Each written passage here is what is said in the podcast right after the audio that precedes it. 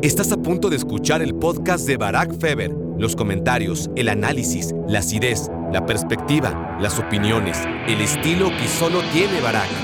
Fue una final que lo tuvo absolutamente todo, todo. Y bueno, Mbappé fue tan grande que evitó que Messi se llevara todo es que Lionel Scaloni sí está cabrón, ¿no? Sí está cabrón y, y, no solamente es un técnico que ajusta su dibujo a cada rival, sino que además es valiente, es valiente y sabe encontrar los momentos para ser temerario. Y eso no quiere decir que se haya acabado el debate, porque pues hay mucha gente, como he dicho, que no quiere que Messi sea el mejor de todos y está en su derecho de no querer. Y el tema es que argumentos pueden encontrar, la, la cosa es que encuentren argumentos inteligentes. No legitimemos esta Copa del Mundo démosle todo el mérito a los jugadores, a los técnicos, al fútbol en general, pero no a la FIFA y no a Qatar. Que no se salgan con la suya, que su objetivo a largo plazo, que es legitimar y hacer de la marca Qatar algo que aceptemos todos, que ese objetivo no se cumpla.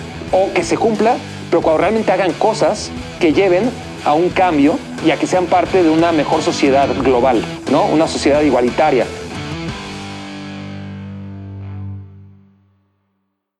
Hola, hola, hola, bienvenidos al día número uno de las reflexiones Canadá, Estados Unidos y México 2026, aquí en exclusiva a través de Me Quiero Volver Chango. Gracias por hacerme su cómplice para matar el tiempo. Este es el primero de mil capítulos que vamos a hacer diario hasta que llegue el Mundial. No, no, se me vayan a tomar en serio. No quiero ilusionarme a mí mismo con esta posibilidad. Eh, no, no lo voy a hacer. Por supuesto que sería inviable pero sí que es el último capítulo de 2022.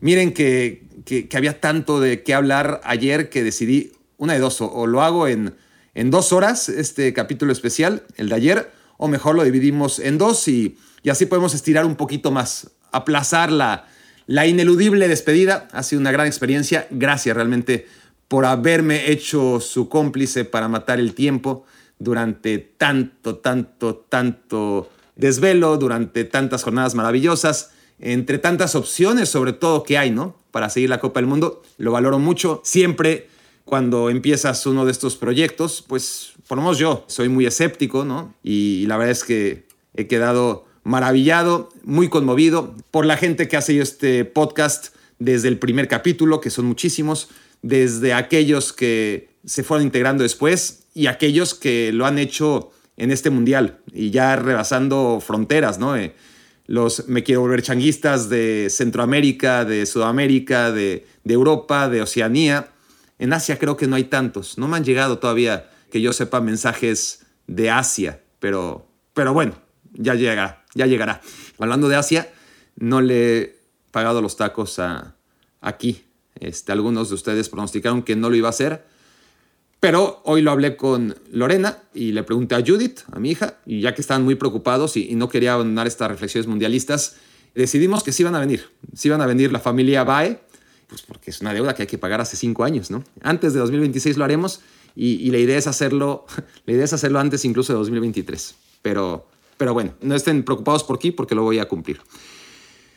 Nos vamos a la reflexión número uno. ¿Qué les parece? Em, fue una final tan maravillosa la que ya hablé ayer en las reflexiones del día 29. Hoy es, pues sí, puede ser el día uno previo, ¿no? Ya, es, ya acabó 2022, Qatar 2022 y empieza ya la previa de Norteamérica 2026.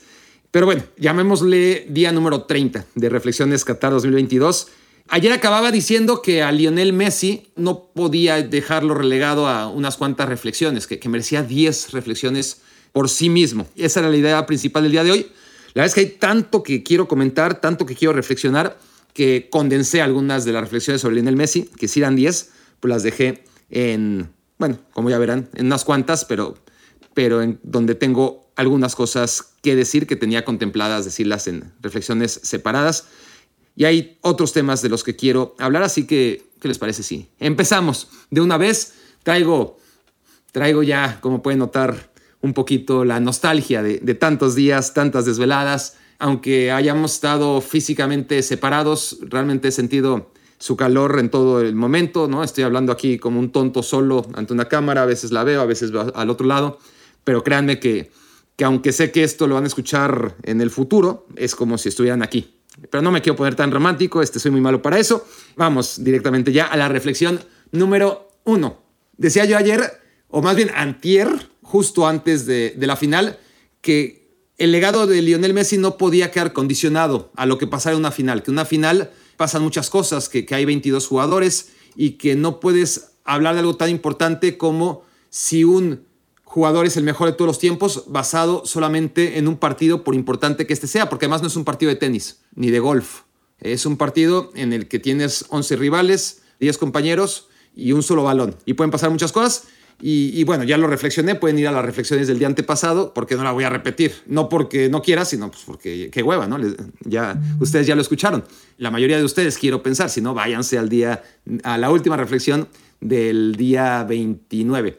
Entonces, el tema es que yo lo decía pensando, a ver, va a ser muy injusto decir, ah, como Lionel Messi ganó la Copa del Mundo, como sea, entonces ya es el mejor de todos los tiempos. No la ganó, entonces todavía no es el mejor de todos los tiempos. Yo creo que la tarea la hizo antes. Aquellos que consideran que no es el mejor de todos los tiempos no deberían cambiar su opinión por lo que pasara en una final en concreto. Y aquellos que creíamos que ya lo era, pues también, ¿no? En una final pueden pasar muchas cosas, errores de compañeros o de rivales que te condicionan ser o no ser campeón. El tema es que sí ocurrió algo que era necesario para Messi, ¿no? Esa deuda consigo mismo, de la que ya hablé muchas veces, y que era bueno que saldara, ganar la Copa del Mundo, algo que realmente quería, algo que necesitaba su legado, pero no de cualquier manera, porque hay maneras de ganar la Copa del Mundo. Y lo de Messi fue honestamente extraordinario durante toda esta historia de siete partidos, el peso específico que fue acumulando, el peso que tuvo en la final, el haber anotado dos goles y, no de penal ambos, sino que uno haya sido en jugada, todo eso, la verdad es que era importante. No el ganarla, sino el cómo. Entonces, el haberlo hecho, ¿no? Y, el haber jugado una final buena, a diferencia de todas las finales anteriores, contra Brasil incluso ganando la Copa América, contra Chile, contra Alemania, juega una final buena y eso sí que está a la altura de, su legado, porque es verdad que si no hubiera ganado la, la final del Mundial, incluso ganándola, pero no haciendo un buen partido, como ocurrió en la Copa América pasada, sí habría dejado esa sensación de un poquito incompleta, ¿no? Eh, su magnífica trayectoria en el fútbol. Le faltaba eso, pero no porque ahora sí y antes no es el mejor de siempre, sino para redondear una historia y para que él mismo pudiera cumplir el, último de sus objetivos. Y lo logra. Y hay una imagen entre tantas, tantas imágenes que, que podemos recopilar sobre todo el Mundial y sobre todo en, la final creo que hay una que, que, a mí me, me envuelve más, ¿no? Y es un recuerdo, hay un libro que, que a mí honestamente, llámenme iletrado o como quieran, que no me encantó. Digo, a ver, estuvo bien, pero no dije, wow, qué, qué súper libro. El amor en los tiempos del cólera de Gabriel García Márquez. No es mi novela favorita de, del colombiano, pero sí me recordó la escena de, Lionel Messi, ¿no? Eh, cuando sube por su trofeo al mejor jugador y ahí está la copa esperándolo, ¿no? Y se acerca y, la ve y como, como, si fuera, como si fuera una persona, ¿no? Le dice por fin y la acaricia y le hace piojito. Y no quiero contarles la historia, igual y nunca han leído un clásico como El amor en los tiempos del cólera. No les voy a contar el final, pero sí es un poquito esto, ¿no? De, de, de la lucha por, por un amor que, parecía que ya no y que al fin cayó, ¿no? Al fin cayó. Oh, le estoy diciendo la historia, que es lo que no quería. Bueno, no está tan buena. no está tan buena, la verdad, pero eh, sí, más o menos es eso, es eso. Y, me pareció poético, me pareció muy, muy bonito ver a, a Lionel Messi, sobre todo ese momento, ¿no? Porque él después es ya de, le ponen la túnica o como se llame y, y todos quieren salir en la, en la foto y el jeque y y e Infantino no se le quitan de encima y le explican y cosas como si Messi no supiera lo que tiene que hacer, por Dios, ¿no? Sí, tienes que caminar ahí, se la llevas a los compañeros. Eso no estuvo tan bonito, pero el momento en el que va por el balón de oro y todavía no es momento de levantar la copa, pero le da igual y la besa y la hace piojito y es, eso es eso fue maravilloso porque además ilustra esta lucha, ¿no? de, de Lionel Messi durante tantos años para conquistar esa copa. Reflexión número dos. En lo objetivo en lo contable es en donde quizás alguno podría decir, Lionel Messi todavía no es el mejor de todos, ¿no? Porque le falta la Copa del Mundo. En lo subjetivo, yo creo que ya lo había logrado, ¿no? Pero en lo objetivo, pues sí, estaban los números, los títulos, las veces que ha ganado la bota de oro, los pichichis, los goles, los pases, todo lo que se puede contar. Eso ya lo tenía Lionel Messi.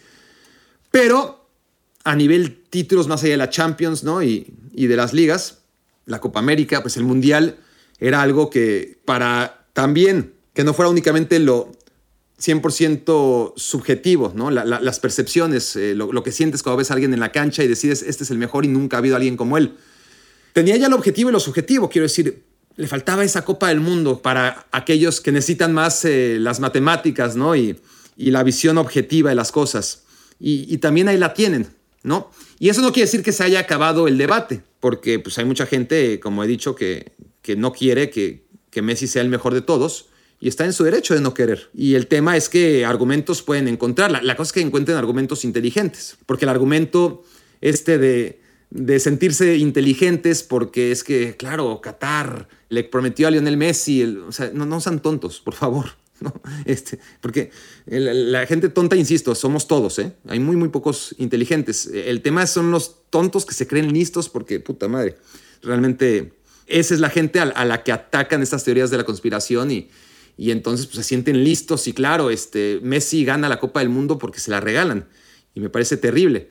Entiendo los que puedan argumentar, a ver, Messi ganó su primer mundial, ha habido algunos que han ganado dos mundiales, ¿no? Y, ha habido uno que ganó tres. Entonces cuando Messi vuelva en 2026 y luego en 2030, si los gana, entonces este, empezamos a hablar porque habrá empatado a Pelé, por ejemplo. Y esto lo, digo yo siempre y no lo voy a repetir, sí lo voy a repetir, pero no voy a profundizar demasiado esta vez. Una cosa es la historia de los mundiales, otra es la historia del fútbol. Hay que dividirla. En la historia de los mundiales, Pelé seguirá siendo el mejor, ¿no? En la historia del fútbol, pues si tomamos en cuenta todo lo que hizo Messi y lo que no hizo Pelé, pues ahí las cosas se, se equilibran. Entonces, con este título, aunque en lo subjetivo, para mí Messi ya estaba por encima de cualquiera, pues en el objetivo ahora zanja el debate con Maradona, ¿no? Porque Maradona tenía esa Copa del Mundo y ese es su campeonato del mundo.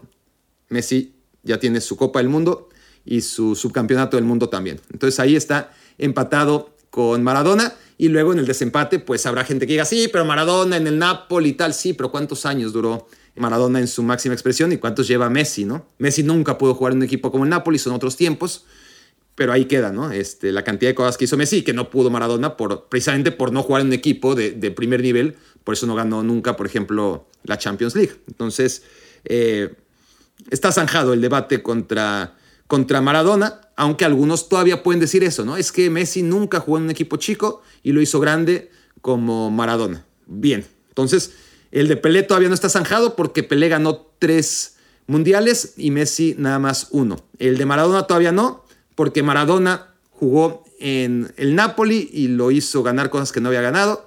Y Messi nunca jugó en un equipo pequeño como para demostrar que realmente era tan bueno como Maradona.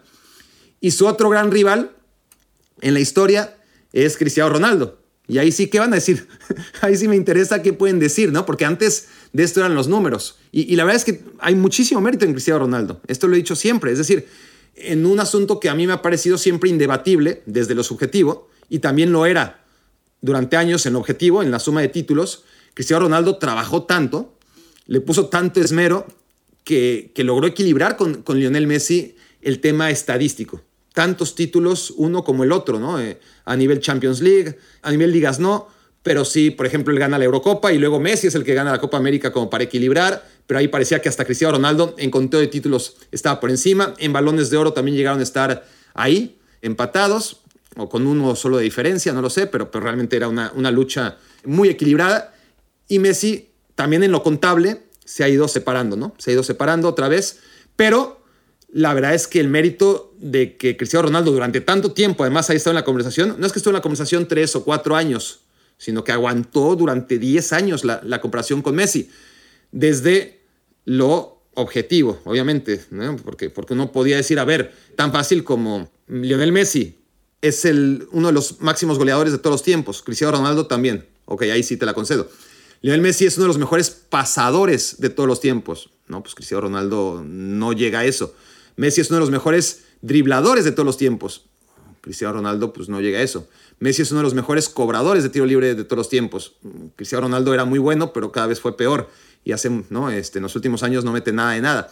Todo eso pues creo que, que dejaba en evidencia, incluso desde lo objetivo, que Cristiano Ronaldo no estaba al nivel de Messi. Pero de todas formas, sí que había argumentos estadísticos para decir, mira, está, uno no es menos que el otro, ¿no?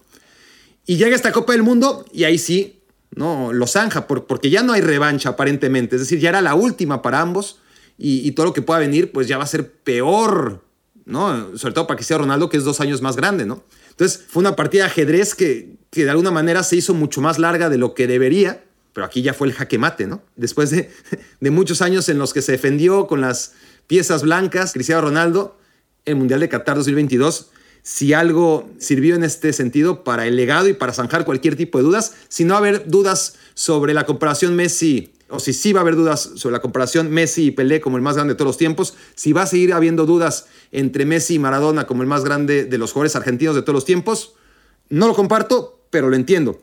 Si me va a seguir dudando sobre Messi y Cristiano Ronaldo después de esta Copa del Mundo, ahí sí no, no lo podré entender.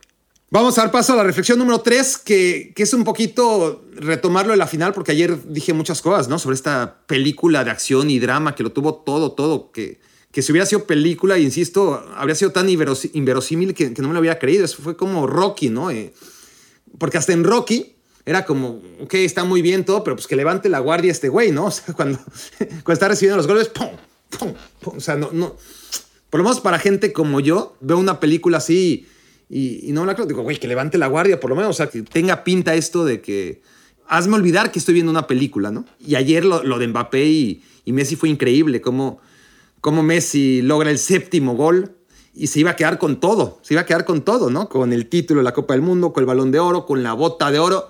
Y luego llega Kylian Mbappé y mete su tercer gol y se queda con parte también de la gloria, ¿no? Como uno de los dos jugadores en la historia que ha metido hat-trick en una final y ya dije ayer con, con sus ocho goles y, y quitándola a Messi, por lo menos, dentro de todo, esa bota de oro que también pudo llevarse Messi si no fuese porque Kylian Mbappé metió ese último gol. Fue, fue una final que lo tuvo absolutamente todo, todo. Y bueno, Mbappé fue tan grande que evitó que Messi se llevara todo, ¿no? Si se iba a llevar la malla de oro, el balón de oro, el por supuesto, la, Copa del Mundo, por lo menos la bota no se la llevó. No tenía tantas manos, igual hubiera sido interesante era Messi cargándolo todo, pero se la llevó Kylian Mbappé en una final que, que ahí sí fue como, como Rocky, ¿no? Fue, fue tal cual, fue como la historia de, de Rocky, en donde lo hablábamos con Alex Pareja, ¿no? Eh, hoy en, un segmento de ESPN, aunque fue como un poquito de Rocky 5 y un poquito de Rocky 2, ¿no? Eh, Rocky 5, pues porque fue la quinta final de Lionel Messi y, Rocky 2 por todo lo demás, salvo, salvo que, en Rocky, pues más o menos, este, no sé, en la vida real había contienda y veías que, que tenían la guardia arriba y, en Rocky no, en Rocky tenían los brazos así mientras recibían golpes, o sea, no mames. Este, eh, eso fue lo que hizo realmente irrepetible esta final desde cualquier tipo de, de comparación cinematográfica o real. Fue realmente algo que si hubiese estado escrito habría sido rechazado porque, por inverosímil, ¿no? Como dije ayer. La reflexión número cuatro es que, claro, ahorita ya estoy muy emocionado y muy contento y, le doy a Argentina desde ayer y, a Lionel Messi lo que merecen, justicia para ellos. Eso no quita que yo sea un miserable. Soy un miserable y, y, lo reconozco. Y lo he reconocido al menos durante todo el Mundial. No llamándome miserable, pero sí dando mis miserables argumentos para defender mi postura de no querer que ganara Argentina y en concreto de no querer que ganara Messi, porque todos querían que ganara Messi, la gran mayoría, sé que muchos de ustedes no, pero la gran mayoría quería que ganara Messi. Había algunos que estaban entre, como yo, ¿no? Quiero que gane Messi, pero no quiero que gane Argentina. Y otra vez, no es por Argentina, es porque yo en el momento siempre dije antes del Mundial que Argentina me parecía que estaba sobrevalorada.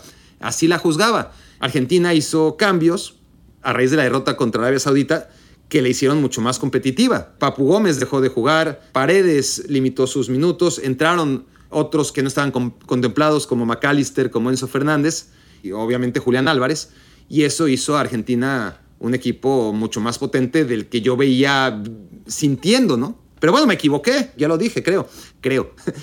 el tema es que con el que realmente me equivoqué fue con Messi. Y soy tan miserable que preferí una estupidez como yo tener razón O por lo menos, nadie me iba a dar la razón. Pero por lo menos no estar tan equivocado. Es decir, si ahorita le estuviera diciendo, bueno, sí, Argentina, pues para mí no era favorita y ahí quedó demostrado porque la primera vez que enfrentó a un rival de verdadera jerarquía en todo el mundial, pues perdió. Y aún cuando Argentina estaba arrasando y ese argumento no hubiera valido para nada porque el resultado habría sido subjetivo, yo me hubiera quedado más tranquilo conmigo mismo si Argentina no ganaba. Y eso habla pésimo de mí. Hubo un momento en la final en la que vi haber tirado la toalla y dicho, a ver, que Argentina salga campeón. Se lo merece, Messi se lo merece. ¿Qué más da si yo le atiné o no a un pinche pronóstico? O sea, ni siquiera leo los comentarios en redes sociales, ¿no? Entonces sí, este, descubrí o confirmé que soy un miserable. Hasta Lorena, mi mujer, que, que de fútbol nada, nada, pero nada, nada, nada, nada, nada, pero nada estaba viendo los penales y estaba, yo ya estaba, me estaba burlando de ella, ¿no? Porque eh, estaba realmente emocionada y, y no vio ni siquiera el partido, o sea, le valió madre. Estaba como diciendo, ¿y quién va ganando? Tal, ¿no? Pero, ¿y quién metió gol? Ay, no, le empataron. X, ¿no? O sea, realmente ni, ni, ni, ni se tomó el tiempo de, de, sentarse un rato ante la televisión. Cuando llegan los penales, como buena oportunista, como todos los que no les gusta el fútbol, a los penales sí llegan, ¿no? Y, y llega a los penales y realmente estaba nerviosa, ¿no? Y estaba así, que no lo falle, que, que, que.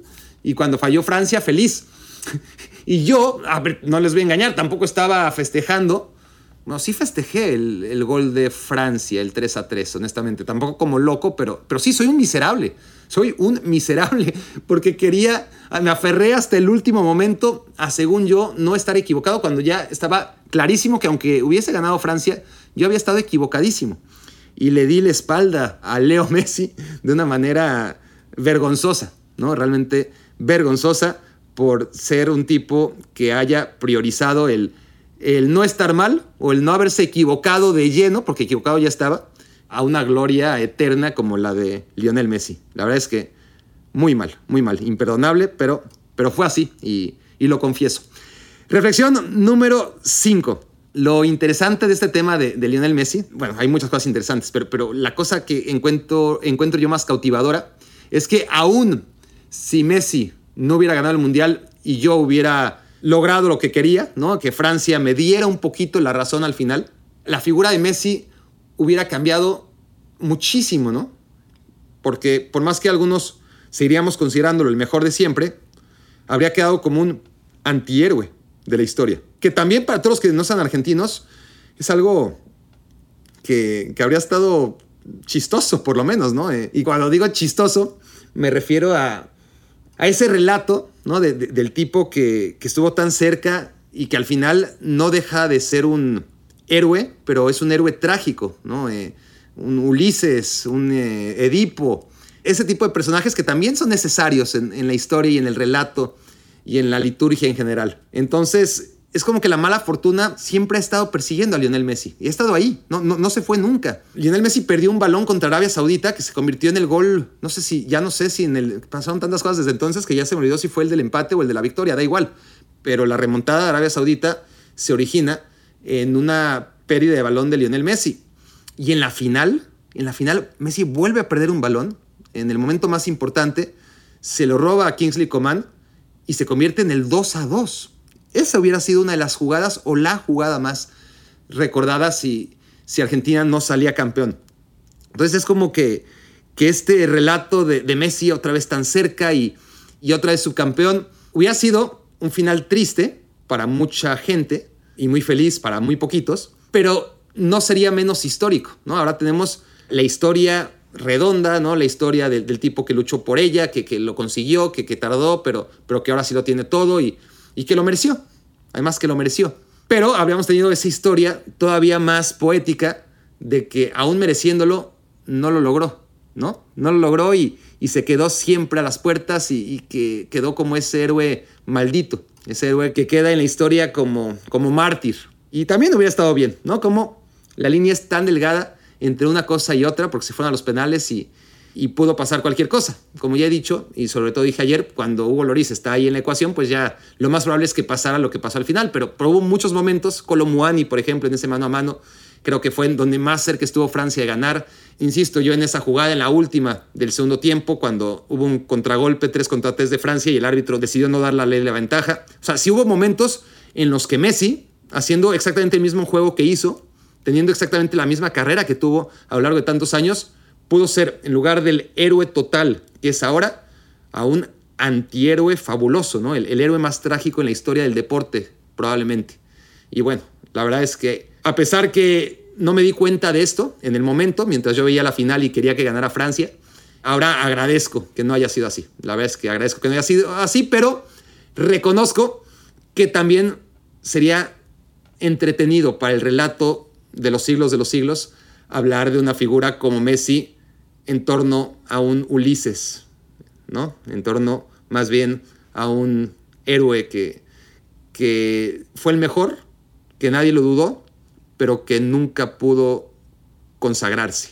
Habría estado bien, habría estado bien, pero está, no se equivoquen, estuvo mejor, estuvo mejor. Fue, desde mi punto de vista, inmejorable. Y ahora sí, lo puedo decir, después de mi estupidez y de mi ceguera y arrogancia y egolatría, qué bueno que ganó Argentina la final, qué bueno que lo ganó Lionel Messi y qué equivocado estaba yo solamente por querer tener la razón. ¿Qué más da tener la razón o no? Está súper sobrevalorado tener la razón.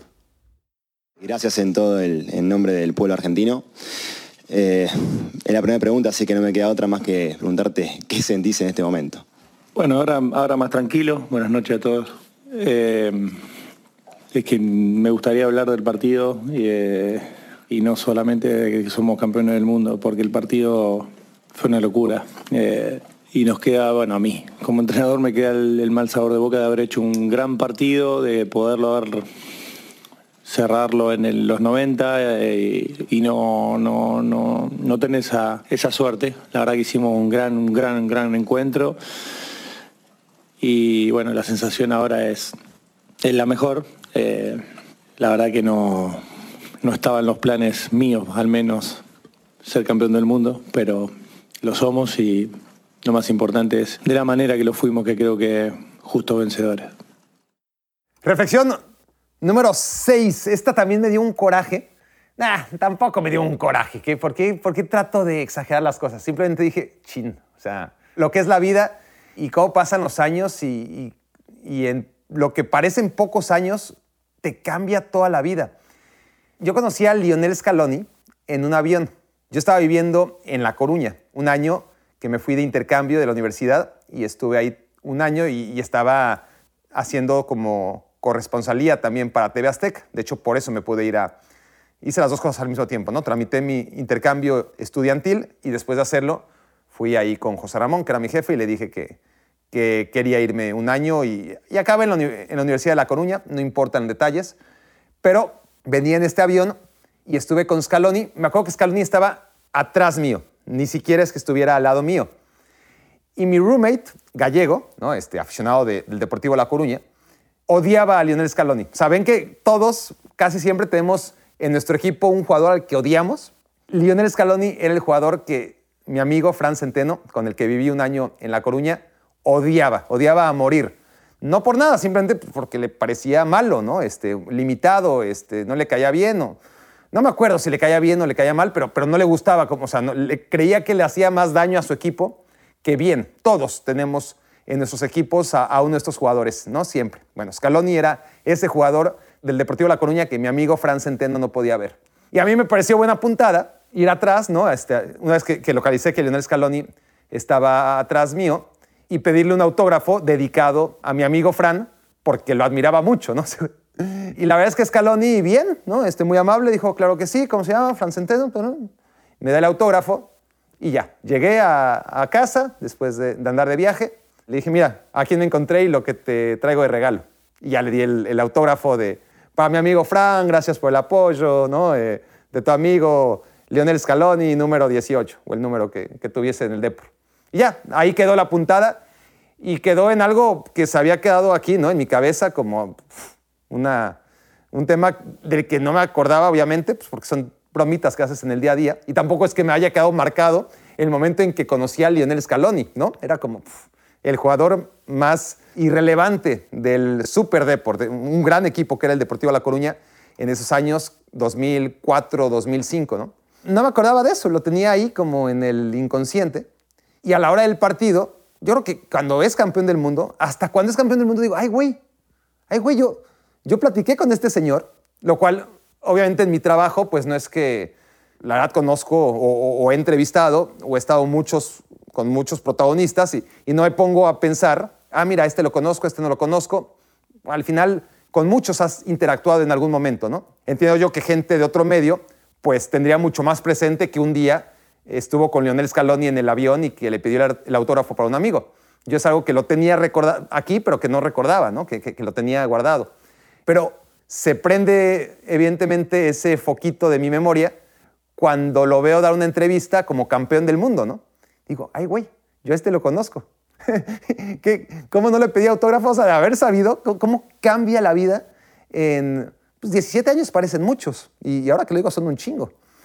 Pero claro, pasó de ser el jugador al que yo me volteé del avión a decirle, a ver, este, un autógrafo para mi amigo que, te admira, no sé si me lo creyó, ¿no? O si sabía que era, ¿no? Este, no sé si sospechó que, nadie podía admirarlo, este, por lo menos no de manera ferviente, pero sí pasó de, de ser el futbolista más irrelevante del Depor a, a, ser un técnico campeón del mundo, ¿no? Bilardo, Menotti y Lionel Scaloni. Y claro, de haber sabido, interesado, la verdad es que qué mala persona soy, ¿no? Es, eso yo le, pedía un, autógrafo para mí también, ¿no? Una, foto inclusive. Pero yo qué iba a saber. Uno conoce a tanta gente irrelevante, ¿cómo vas a apostar por todos para que se vuelvan campeones del mundo? Es imposible. Reflexión número 7. Yo a mi hija trato de no meterle muchas ideas en la cabeza y muchos consejos, y, pero he sido muy insistente en, algunos consejos en la vida para que la guíen siempre, ¿no? Que, que siempre los tenga muy presentes y, y, son poquitos, pero ya los tienes súper interiorizados y, con eso yo creo que ya cumplí mi, mi labor como padre en esta vida. ¿no? Uno de estos pocos consejos, o más que consejos, porque ni siquiera es consejo, es como un concepto de vida. Yo estoy convencido que en esta vida hay tres pilares que te van a llevar al éxito en, en cualquier circunstancia. Tres pilares, nada más. Y necesitas los tres. Dos de ellos no van a ser suficientes a largo plazo. Esos tres pilares son talento, actitud y fortuna. El tema es que son complementarios y necesitas todos. De los tres, el único que depende de ti es la actitud. El talento se tiene o no se tiene. Y todos tenemos talento para algo y no tenemos talento para otra cosa. Tenemos que saber perfectamente para qué somos buenos y para qué no somos buenos. Pero, pero si para algo que te gusta mucho no tienes talento, va a ser muy difícil, porque puede ser que tengas fortuna, puede ser que tengas la mejor actitud, y si no tienes talento, a largo plazo todo va a caer por su propio peso. Y lo mismo, puedes tener todo el talento del mundo y puedes tener la mejor actitud, pero si no tienes fortuna, ¿cuántas veces no hemos visto historias, no? De, de bueno, Lionel Messi estuvo a, nada de quedarse sin ganar el Mundial, ¿no? Con talento, con actitud, pero sin esa dosis de, de fortuna siempre necesaria. Y ejemplos miles. Y por último, o también hay miles de ejemplos, millones, yo creo que es el más recurrente cuando tienes talento, cuando tienes fortuna, o sea, no te da la espalda, pero lo que no tienes es actitud. La actitud, que es la única que puedes tú controlar, ¿no? Eh, la actitud la controlas, es la única de las tres. El talento lo puedes gestionar, puedes mejorar las cosas para que eres bueno, puedes pulirte, puedes, ¿no? Eh, las cosas que te hacen mejor, puedes hacerlas que sean todavía ¿no? características que, brillen más. Es decir, es moldeable el talento, pero se tiene o no se tiene, ¿verdad? Pero bueno, lo puedes manipular de alguna manera. No depende 100% de ti, como si la actitud. Y luego está la fortuna, que ahí sí no depende. No depende de ti. Obviamente tienes que, moverte y buscarla y, si te quedas sentado, pues, pues la fortuna difícilmente va a llegar a ti. Tú te tienes que mover y procurar o esperar que, en ese movimiento la fortuna no llegue justo al lugar en el que estabas antes de moverte, ¿no? Pero esos son los tres pilares de la vida. Esta selección argentina tenía actitud, sin ninguna duda, eso es lo que se podía controlar. Tenía talento, ni duda cabe, pero el justo no le sobraba. Había selecciones, y hay selecciones, con más talento acumulado que la selección argentina. Inglaterra, Portugal, Francia, Brasil, Alemania. Por lo menos esas cinco, honestamente. Lo que tiene esta selección argentina es, de todas formas, talento. Es decir, no es una de estas cinco, pero tampoco es nada parecido con cualquiera de las otras 26, ¿no? Está por encima de la gran mayoría de, las selecciones porque tiene talento y además ha explotado el talento de muchos jugadores que por su juventud y por la falta de oportunidades no habían logrado demostrar lo talentosos que son y, que pueden ser aún ante la máxima exigencia, ¿no? Porque esa es otra cosa, puedes tener actitud, puedes tener talento y suerte, pero además hay que tener huevos, ¿no? Eh, hay que tener tenacidad, hay que... Todo eso va en parte de la actitud, es un concepto muy, muy amplio, pero no basta con querer, sino con realmente tener una actitud que, te lleve a, a ser diferencial en todos los terrenos, y no solamente estoy hablando de la cancha, en general. ¿no? Eh, la, actitud es, no importa en qué escenario, tú estás muy consciente de, lo que vas a hacer y, vas a explotar tus talentos y no te vas a inhibir. Y, y eso lo vimos en Enzo Fernández, lo vimos en, en Julián Álvarez, lo vimos eh, en McAllister, etc. Sobre todo, sobre todo en esos tres con la sección argentina. Pero sobre todo era actitud, talento, el justo, insisto, porque sin talento habría sido imposible. Eh, tenía la dosis de talento adecuada, la mínima, diría yo, para ser campeón del mundo, y además Lionel Messi, que, que él podía claramente, la dosis de talento que le podía faltar al equipo a nivel individual, pues Lionel Messi podía sumar el suyo y ya si lo dividíamos entre 11, pues acaba siendo un equipo también sumamente talentoso. Y la otra fue la fortuna. Y, claro que la fortuna, y, y, ya voy a elaborar un poco más sobre ello en la reflexión 8, la fortuna en algún momento tiene que estar de tu lado.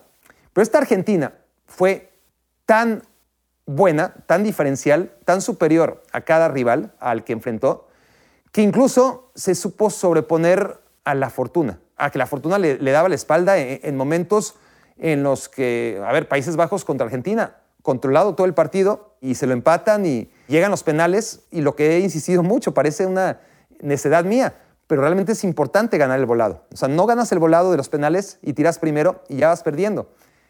Perdió el volado Argentina contra Países Bajos, perdió el, volado Argentina en la tanda de penales contra Francia, no para escoger la portería, sí para tirar.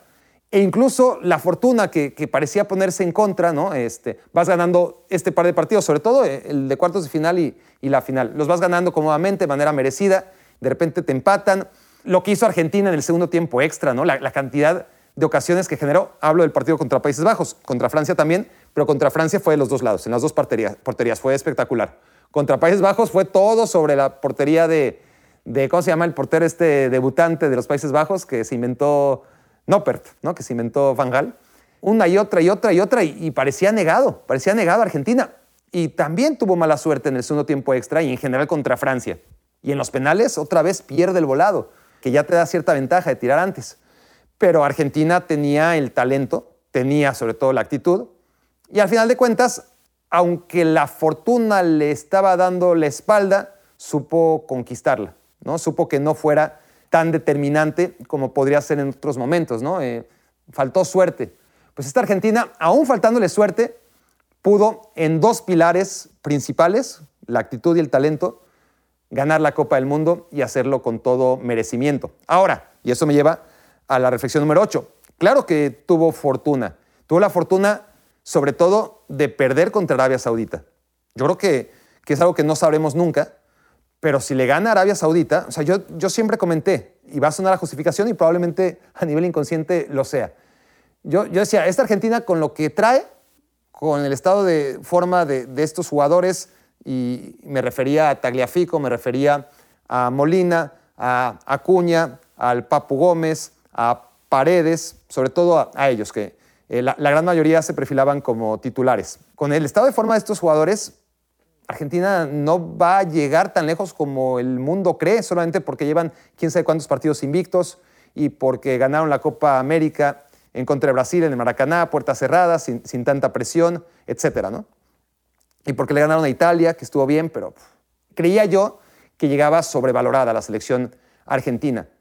El no tener a Paredes en una posición de titular indiscutible por el resto de la temporada. Rodrigo de Paul era otro de los futbolistas que, yo decía es que con Rodrigo de Paul, como está en el Atlético de Madrid, Argentina no, no va a poder llegar más allá de semifinales como mucho.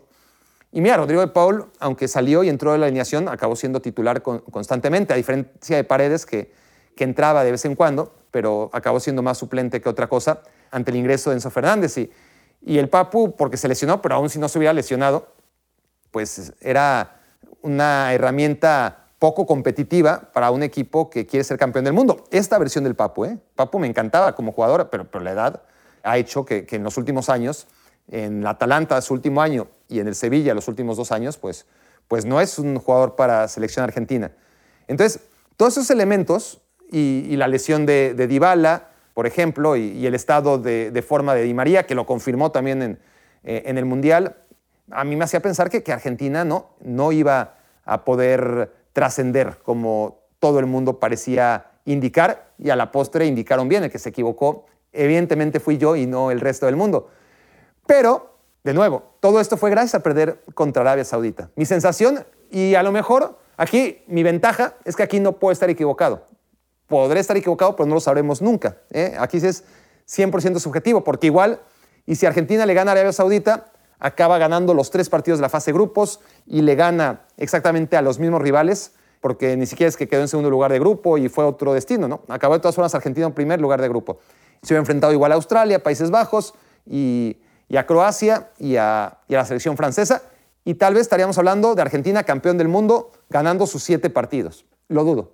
Lo dudo porque Paredes habría quedado en la alineación, porque Papu Gómez, pues no sé si con la lesión o no seguiría ahí, porque Julián Álvarez no habría sustituido nunca a Lautaro, que claramente no estuvo en su mes, y Argentina eventualmente habría caído como perdió contra Arabia Saudita y como México en esos 30 minutos de todo el primer tiempo, de hecho, ¿no? Eh, nunca fue lo suficientemente, ya no valiente ni atrevido, sino coherente con su historia. Y eso ya lo dije antes, ¿no? México debió haber intentado, porque no pasaba nada si perdías contra Argentina. De todas formas perdieron y México no, no iba a estar eliminado.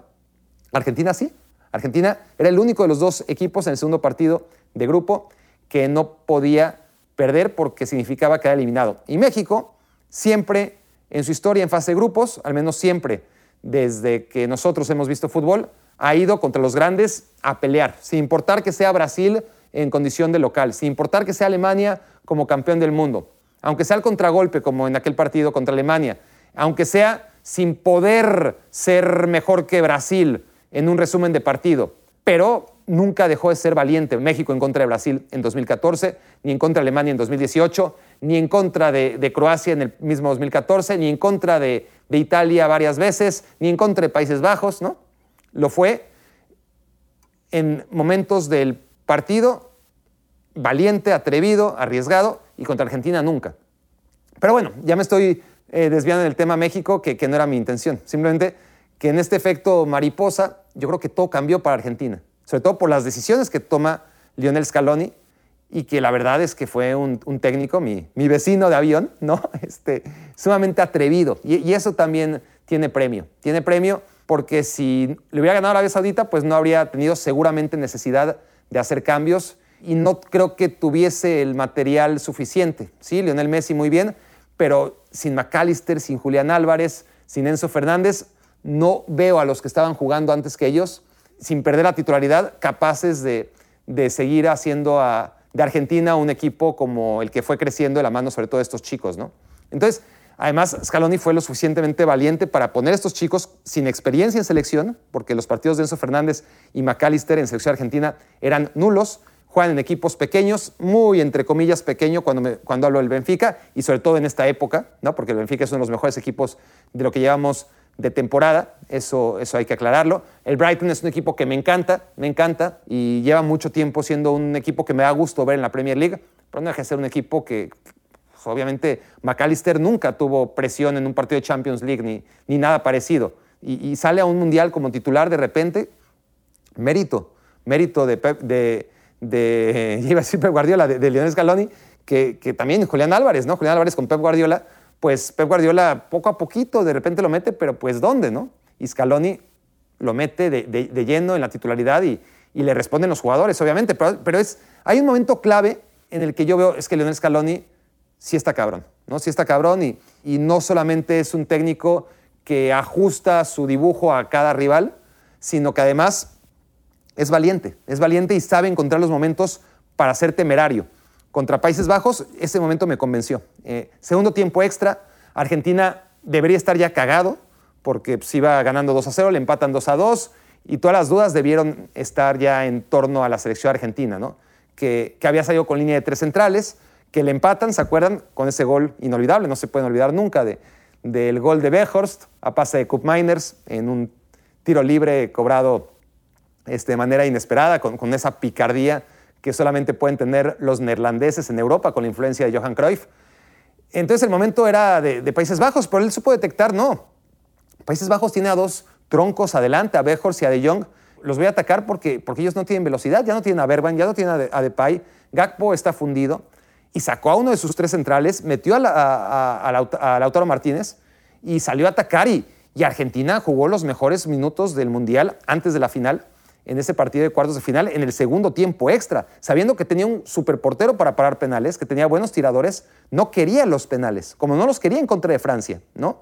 Y contra Francia, pues obviamente esa decisión de poner a Ángel Di María, de la que ya hablé ayer, ¿no? Eh, eh, no ceder ante la percepción general de que Argentina era menos que Francia. ¿Por qué? Argentina podía ser más que Francia y dominarla, y dominarla de principio a fin, y para ello tuvo una gran idea, que fue lo de Ángel Di María, y no usar una línea de tres centrales como se tenía proyectado que haría. ¿no? enorme lo de mi vecino de, de avión, Lionel Scaloni, pero, pero sí es verdad que esa victoria contra, contra México era muy necesaria y, México fue un rival que, que, no se la puso difícil, ¿no? Eh, fue easy, como anunciaba, si no había sido el día del sorteo el portero Dibu Martínez, toda su familia, ¿no? Estaban muy conscientes de que, de que iba a ser fácil, sin fundamento, porque México nunca había sido fácil hasta ese partido. Pero a lo que iba no era México, sino al partido de Arabia Saudita. ¿no? Si, yo siento que si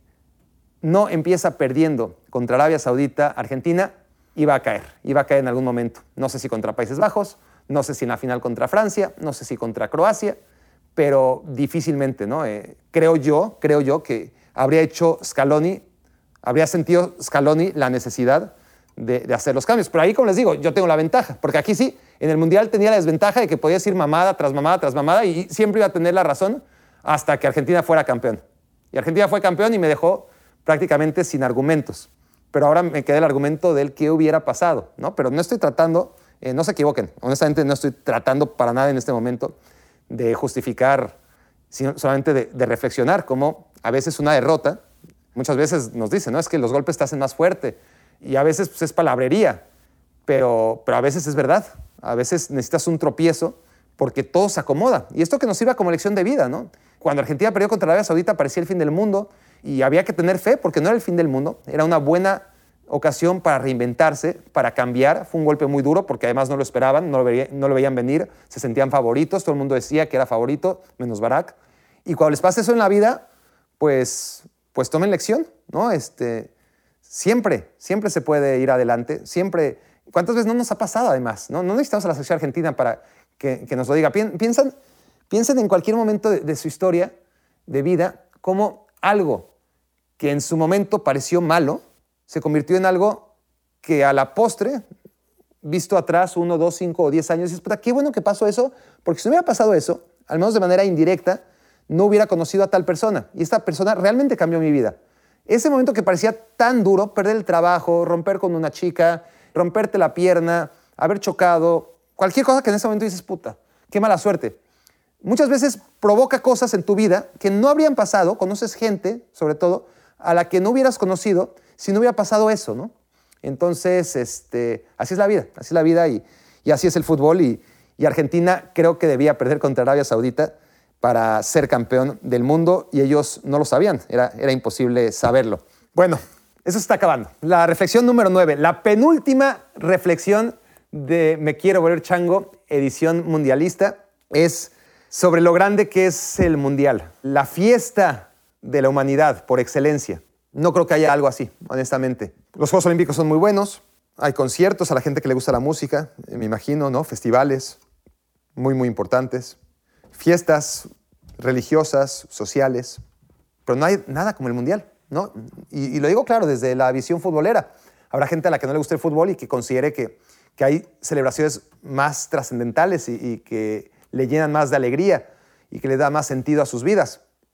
Yo estoy convencido que si hubiese un alien entre nosotros ¿no? y, estuviera analizando todos los usos y las costumbres de, de los seres humanos en un periodo de cuatro años, tendría que concluir que la fiesta más grande de la humanidad es el Mundial de Fútbol.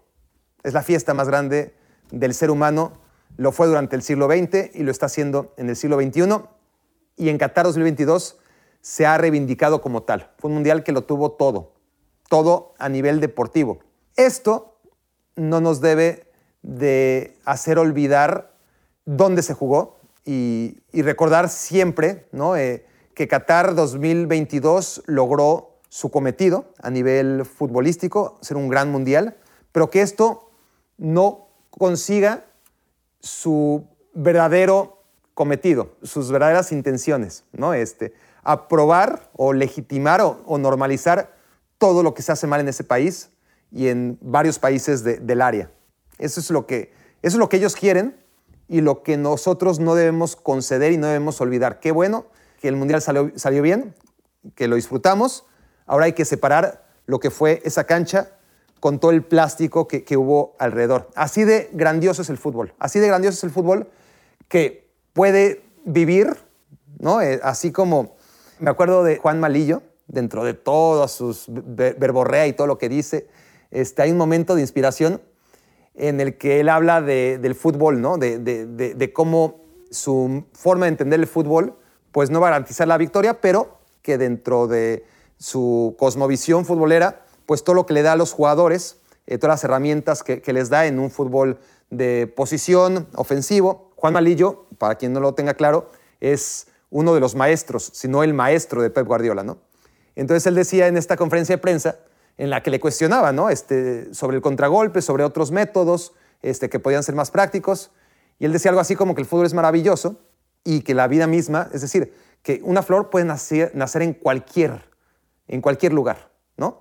Que, una flor, lo hemos visto todos, hemos visto pasto crecer entre las grietas del asfalto, ¿no? En las condiciones más inhóspitas imaginables, te puede crecer una flor, te puede crecer vida, ¿no? Este, ahí en la grieta mínima del asfalto, ¿no? Este, podemos encontrar una flor.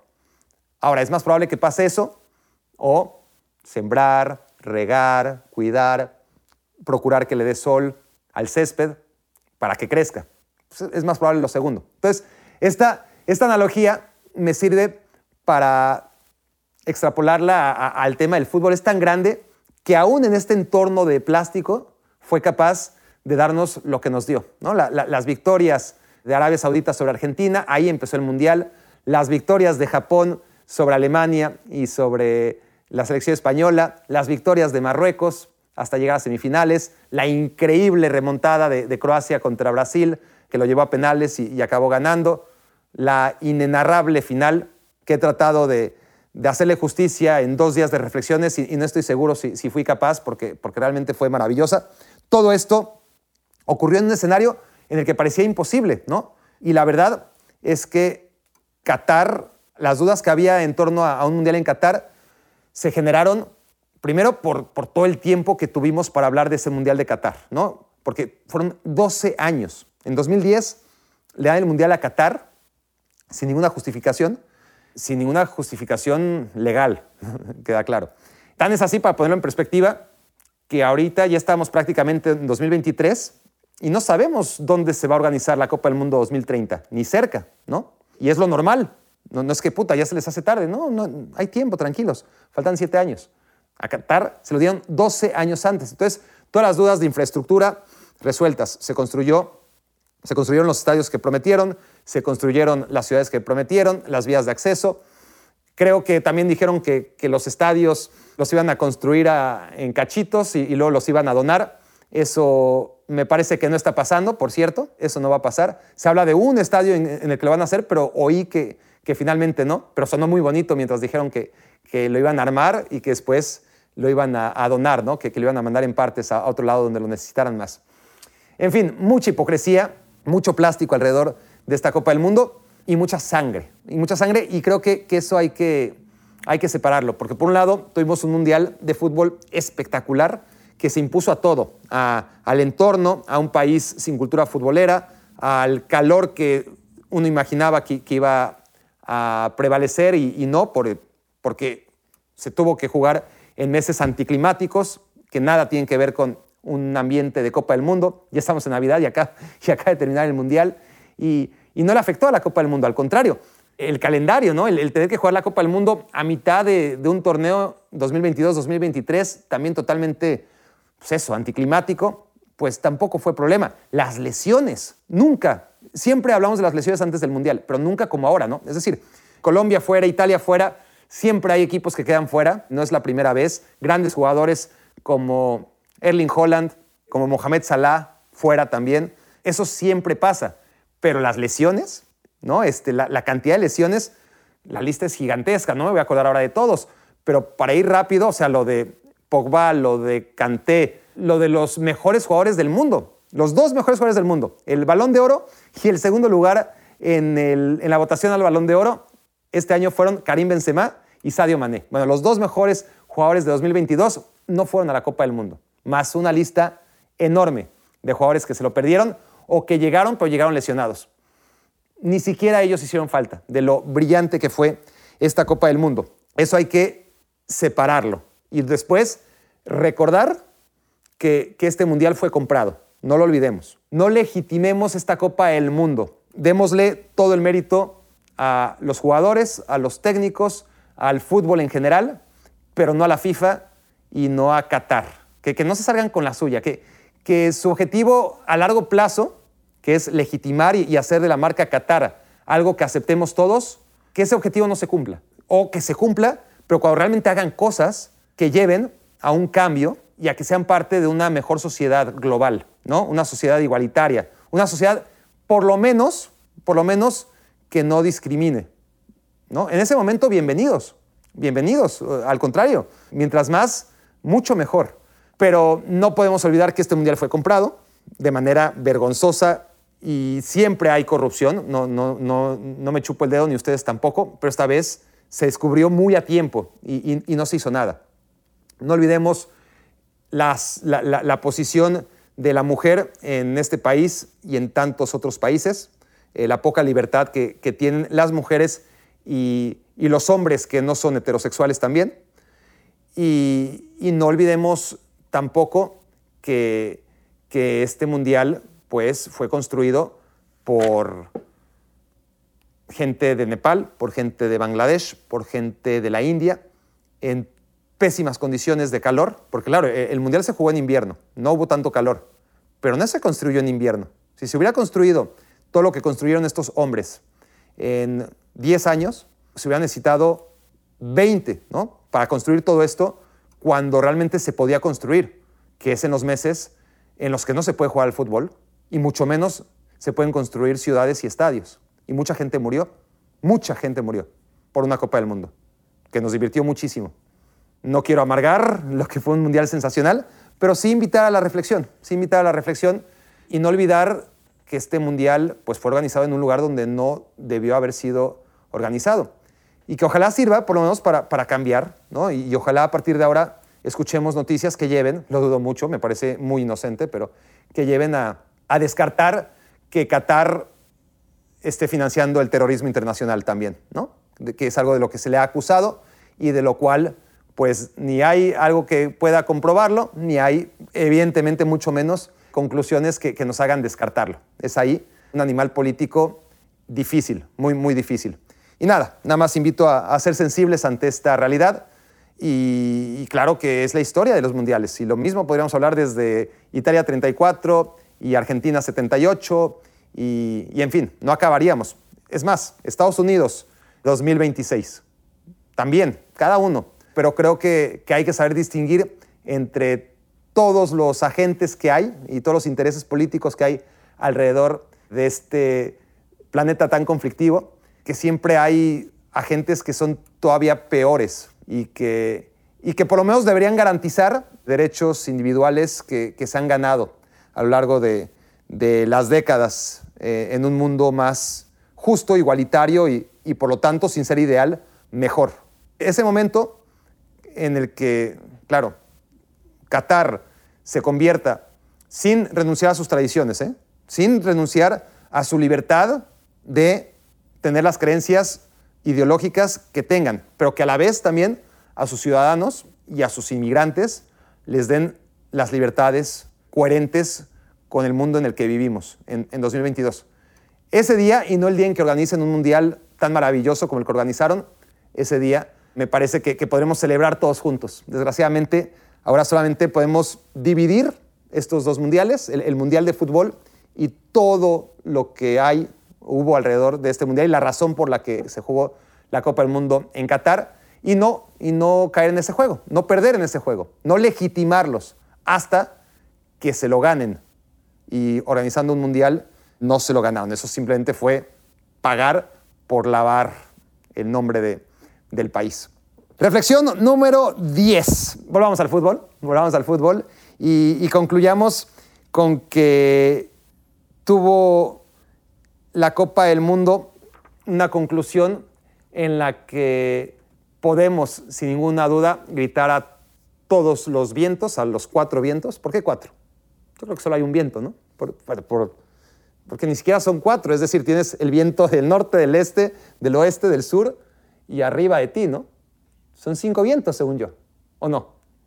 En fin, estoy divagando demasiado, perdonen, pero es la última reflexión del último día de reflexiones mundialistas y está claro que que hay que gritar a los cuatro vientos que lo más importante de todo, o lo segundo más importante de todo, insisto, porque lo más importante de todo creo que fue la reflexión anterior, ¿no? La, reflexión anterior, y no lo digo desde la inocencia, ¿eh? Honestamente, cada país tiene cola que le pisen, no lo dudo, pero hay unos que tienen la cola mucho más larga que, que otros. El Mundial nos ha demostrado que el fútbol, aún en un contexto de Copa del Mundo, donde lo dije muchas veces, pues no podemos esperar el mejor fútbol posible, por muchas cosas que ya dije muchas veces, ¿no? Lo que sí podemos esperar son imágenes, fotos, momentos, memorias. Todo eso nos lo dio a granel.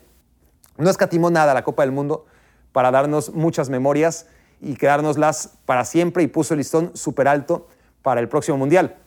Pero confirmó, y ahí es donde dije que hay que gritar a los cinco vientos, que, que el fútbol está en un gran momento de salud como juego, no todo lo que le rodea otra vez, todos los intereses, toda la lo artificial, iba a decir artificialización, pero me dio miedo, pero bueno, la artificialización del juego. Pero el juego como tal goza de una gran salud, porque aún en este contexto de, de conservadurismo vimos a un equipo valiente, cuando tuvo que serlo como Argentina, ganar la Copa del Mundo con todo merecimiento.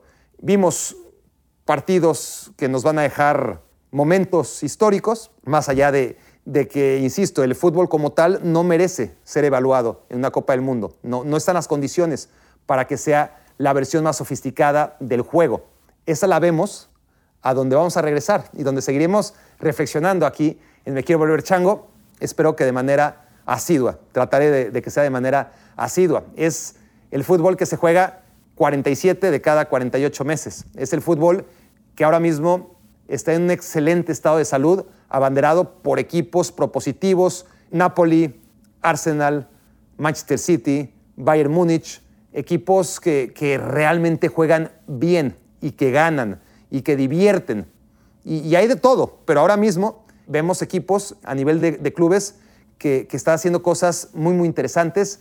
Y ya podemos quitarnos ahora sí el chip mundialista, quedarnos con las memorias y disfrutar que el fútbol está ahora mismo en muy buenos pies, no en buenas manos, desgraciadamente, no está en buenas manos y no me refiero a los porteros, pero está en buenos pies y en buenos cerebros, porque, porque lo, que está haciendo, lo que está haciendo en la Serie A, lo que está haciendo en la Premier League, principalmente en muchos equipos, ha permitido que, la salud del juego como espectáculo sea ilusionante y que aún ante la resaca de, que se nos ha ido una Copa del Mundo, pues están las ilusiones de ver otra vez la Premier League, de a partir de febrero tener la Champions y de saber que, el Mundial de 2026 llegará muy, pero muy pronto. Bueno, ya me estaba despidiendo y, faltó lo que les prometí, que no es un tema de antemano que me obsesione, ¿eh? lo vamos a descubrir juntos, simplemente es un tema de coherencia, ¿no?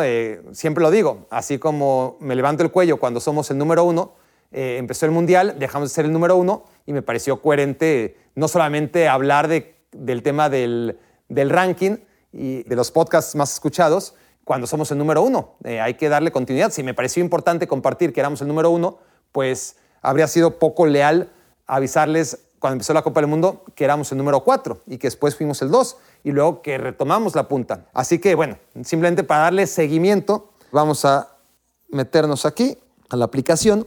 Entonces está el ranking de Spotify y el de Apple Podcast. En Spotify, mira, cuarto lugar, siempre estuvimos por ahí del quinto. Eh, cuarto lugar, porque más Spotify hace una clasificación distinta. Entonces pone de diferentes deportes en el mismo ranking y estamos en el número 4. Muy bien, muy bien.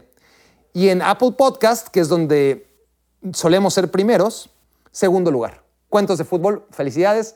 Acabó la Copa del Mundo en primer lugar, debe ser un podcast sensacional. Lo escucharé, escúchenlo ustedes también porque, porque supongo que vale la pena. Los números así lo reflejan. Y gracias por hacer de Me Quiero Volver Chango durante esta Copa del Mundo el segundo podcast más escuchado en Apple Podcast de fútbol en México y el cuarto más escuchado de deportes en Spotify en México. Y todos los que hicieron posible cosas más increíbles como estar en el top 200 en Estados Unidos y en Australia y, en fin, en todos lados, bueno, en muchos lados, no en todos lados, también gracias y es lo de menos, este, la, cantidad de, gente que sigue este podcast todos los días por YouTube, siempre más de 10 mil, es también enorme. Gracias por todo y, y volveré, volveré. Feliz año ¿Feliz año o no feliz año? No sé, no sé, ya veremos, ya veremos, ya nos enteraremos todos cuando vuelve Me Quiero Volver Chango, pero fue la verdad gratificante, fue precioso el haber estado con ustedes, como ya dije al principio y como tengo que decir al final. Me cuesta trabajo despedirme, podría seguir bla, bla, bla, bla, pero hay un momento en el que hay que cortar ese cordón umbilical que nos ha unido durante tantas noches. Este, de nuevo, ya lo dije desde ayer, pero por última vez Gracias por permitirme entrar a su mundial, a su experiencia mundialista. Es la gran fiesta de muchos de nosotros, es algo que esperamos durante cuatro años y que me hayan abierto a mí la posibilidad de ser parte de eso, de sus fiestas personales, de sus rituales para vivir una Copa del Mundo y para disfrutarla más. Eso es mucho más valioso que ser primero, segundo, cuarto o décimo o el lugar que sea. Si además estamos arriba, pues quiere decir que mucha gente está tan loca como ustedes y tiene tan poco criterio como ustedes. Así que celebrémoslo y nos vemos muy pronto. Esto fue Me Quiero Volver Chango. Muchas gracias por haberme hecho su cómplice para matar el tiempo. Escuchaste el podcast de Barack Feber. Toda la información de los deportes con un toque de Barack.